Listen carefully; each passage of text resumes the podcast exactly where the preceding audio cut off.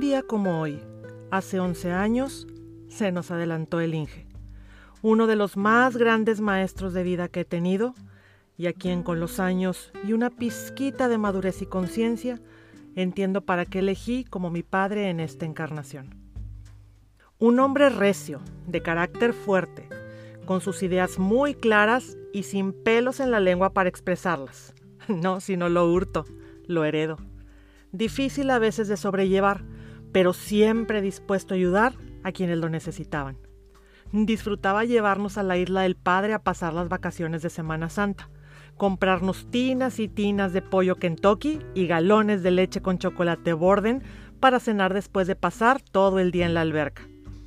Amaba sobremanera ir a los supermercados, principalmente los gringos, los cuales recorría pasillo por pasillo, estante por estante, donde siempre descubría cientos de productos súper novedosos y originales que nadie habíamos visto jamás siempre fue muy vasto y se aseguraba de que de aquello que nos gustaba, siempre tuviéramos mucho. Era tan apasionado y metido en las cosas que le gustaban e interesaban que hasta clases les llegó a dar a los médicos sobre cómo controlar la diabetes y la hipertensión sin necesidad de medicamentos. Tenía el refri siempre lleno de cajas de nieve de distintos sabores Ah, cómo disfrutaban mis amigas llegar a casa y asaltarle la nevera. Amaba coleccionar billetes mexicanos, principalmente los de la época de la Revolución, y se convirtió en una enciclopedia ambulante del tema, conocimientos que hasta dieron para que escribiera un libro al respecto. Fue siempre súper antojadizo y le encantaba comer y cocinar, lo que hacía increíblemente bien tenía una inmensa creatividad para mezclar ingredientes inimaginables y crear platillos deliciosos. Me imagino lo contento que debe de estar viendo desde el cielo a su nieto mayor cocinando tantas cosas espectaculares, en particular panes y pasteles, que es lo que él más disfrutaba.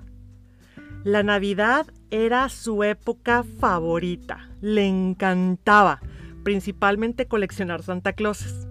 Ir al Costco en esa época es toda una aventurita para mí, porque siento siempre que anda conmigo, eso sí, y que quiere que compre todos los monos navideños de la temporada.